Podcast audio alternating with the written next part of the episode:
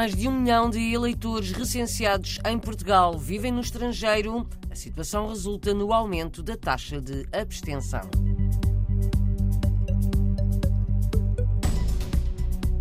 Muitos portugueses no estrangeiro saíram dos cadernos eleitorais quando renovaram o cartão de cidadão.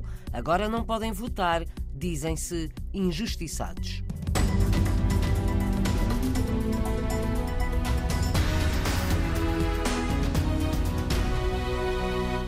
A abstenção nas eleições em Portugal tem vindo a crescer e está acima da média europeia, mas poderá não ser tão alta como os números indicam.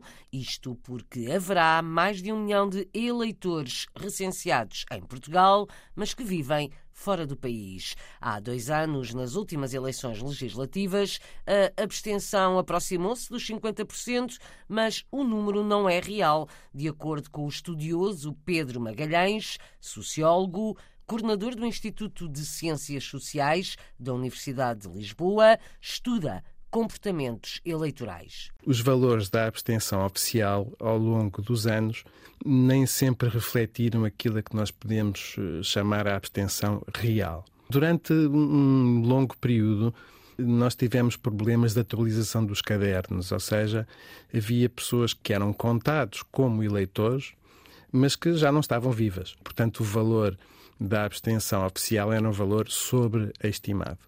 Nós hoje em dia não temos tanto esse problema, mas temos um problema diferente, que é o facto de haver um número muito grande de pessoas que se estima ser superior a um milhão, que se encontra recenseada no território nacional, mas que não reside no território nacional, reside fora do país muitas daquelas pessoas que estão a ser contadas como abstencionistas, de facto, não estavam Sim. cá para votar. Muitos portugueses que emigram mantêm a inscrição eleitoral em Portugal, o que faz com que os números da abstenção subam. Portugueses recenseados no estrangeiro são atualmente mais de um milhão e meio. Mas há muitas centenas ou mesmo milhares de portugueses no estrangeiro que perderam o direito a votar nas eleições portuguesas quando renovaram os cartões de cidadão. Ao contrário do que acontece com os residentes no continente e ilhas, os emigrantes não são automaticamente eleitores.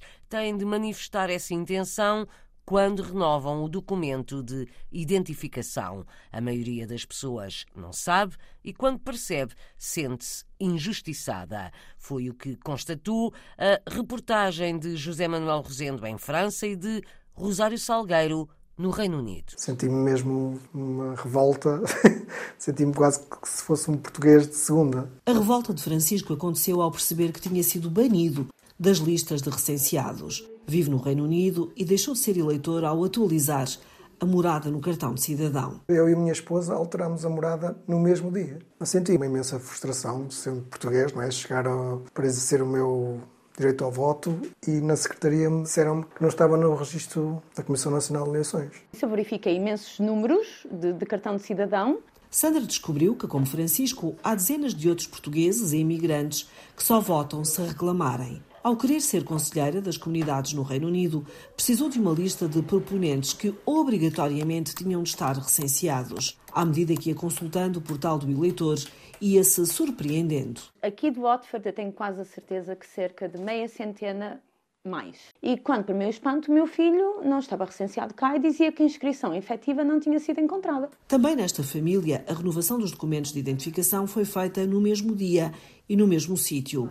Para todos eles, ser eleitores era um dever automático à cidadania. Nunca antes reparei, mas nas últimas legislativas eu recebi as cartas cá em casa.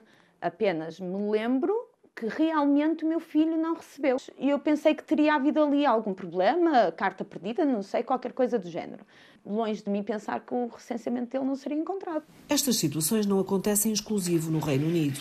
Na casa francesa de Lourdes Silva, são quatro: dois filhos e o marido. Os meus filhos estão, estão sinalados, podem votar. Outra vez a mesma situação. A família renovou os documentos de identificação no mesmo dia, no mesmo lugar. Eu achei estranho, mas bom, assim, ó, esqueceram-se de mim. Dos 13, só há 1, 2, 3, 4, 5, 6. Inscritos. Aqui dos 13, 1, 2, 3, 4, 5, dos 13 mais só 5. Paulo Marques, conselheiro das comunidades em França, mostra à Antena 1 a longa lista dos sem direito de voto para as eleições portuguesas. 30% desses proponentes não eh, estavam inscritos. Ao contrário do que tem dito a comunicação dos políticos, os portugueses residentes no estrangeiro não são automaticamente eleitores. Na lei, esse automatismo só se aplica aos que têm morada em Portugal. Aos imigrantes, o funcionário do consulado ou do registro civil está obrigado a perguntar, no dia da renovação do cartão de cidadão, se querem continuar a exercer o direito do voto.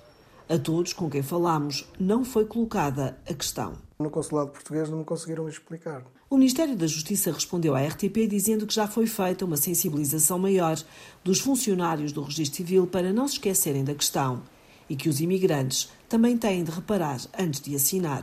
A pergunta é como é que para Portugal a inscrição é automática e como é que para uh, os portugueses a residirem fora do território nacional não uh, podem estar inscritos automaticamente. A administração eleitoral diz que não lhe compete comentar estas situações e só informa sobre os recenseados. Até 31 de dezembro do ano passado, estavam registados quase 1 milhão e 600 mil eleitores a residir no estrangeiro. 177 tinham conseguido esse direito fundamental da democracia por terem reclamado ao perceberem terem deixado de constar nas listas de recenseamento. Em França há quase 2 milhões de portugueses, contam-se apenas 400 mil eleitores. No Reino Unido há meio milhão de imigrantes lusos, são pouco mais de 175 mil os recenseados. Os que estão de fora para votarem em março tinham de ter reclamado e ter tido resposta positiva até 10 de janeiro. Agora já não vão a tempo das próximas eleições a 10 de março. Os conselheiros das comunidades portuguesas prometem exigir a reposição do recenseamento automático para os portugueses residentes no estrangeiro. Ouvimos a reportagem de Rosário Salgueiro, correspondente da Rádio e Televisão de Portugal no Reino Unido, com José Manuel Rosendo em França. Os boletins de voto por correspondência já chegaram às mãos de muitos portugueses na Europa, mas, por exemplo, à Austrália ainda não chegaram. Ora, como se deve votar é o que explica Maria Manuel Durão, subdiretora-geral dos Assuntos Consulares o eleitor recebe o boletim de voto de namorada que consta do cartão de cidadão e assinala nele a sua opção de voto. Recebe ainda um envelope de cor verde, onde deve introduzir o boletim de voto dobrado em quatro. E, por fim, recebe um envelope branco, no qual introduz o envelope verde, bem como fotocópia do cartão de cidadão, do bilhete de identidade, que fecha e devolve por via postal para a morada constante do envelope de retorno. A devolução do voto por via postal é gratuita e deverá ser feita dentro do prazo indicado nas instruções, que será, uh, no máximo, o prazo limite é 9 de março, comprovado pelo carimbo do correio. Voto por correspondência que obriga à inclusão de uma cópia do cartão de cidadão. Se não vier, o voto é anulado, lembra Fernando Anastácio, porta-voz da Comissão Nacional de Eleições. São votos nulos, não cumprem com o requisito legal. Quando uma lei for alterada, quando a lei mudar, pois com certeza, se for essa a vontade dos partidos políticos, do Parlamento, as regras serão diferentes. Para já temos estas regras em vigor e é estas que terão que necessariamente cumprir. A lei não foi alterada, por isso continua a ser obrigatória a fotocópia do cartão de cidadão no voto postal. Só serão considerados os votos remetidos até à véspera das eleições, ou seja, 9 de março, e que cheguem a Portugal até ao dia 20. Para os eleitores no estrangeiro que se inscreveram para o voto presencial, há dois dias de votação, a 9 e 10 de março, com as urnas abertas entre as 8 da manhã e as 7 da tarde. Quem não se inscreveu para o voto presencial até 10 de janeiro não o vai poder fazer a 9 e 10 de março.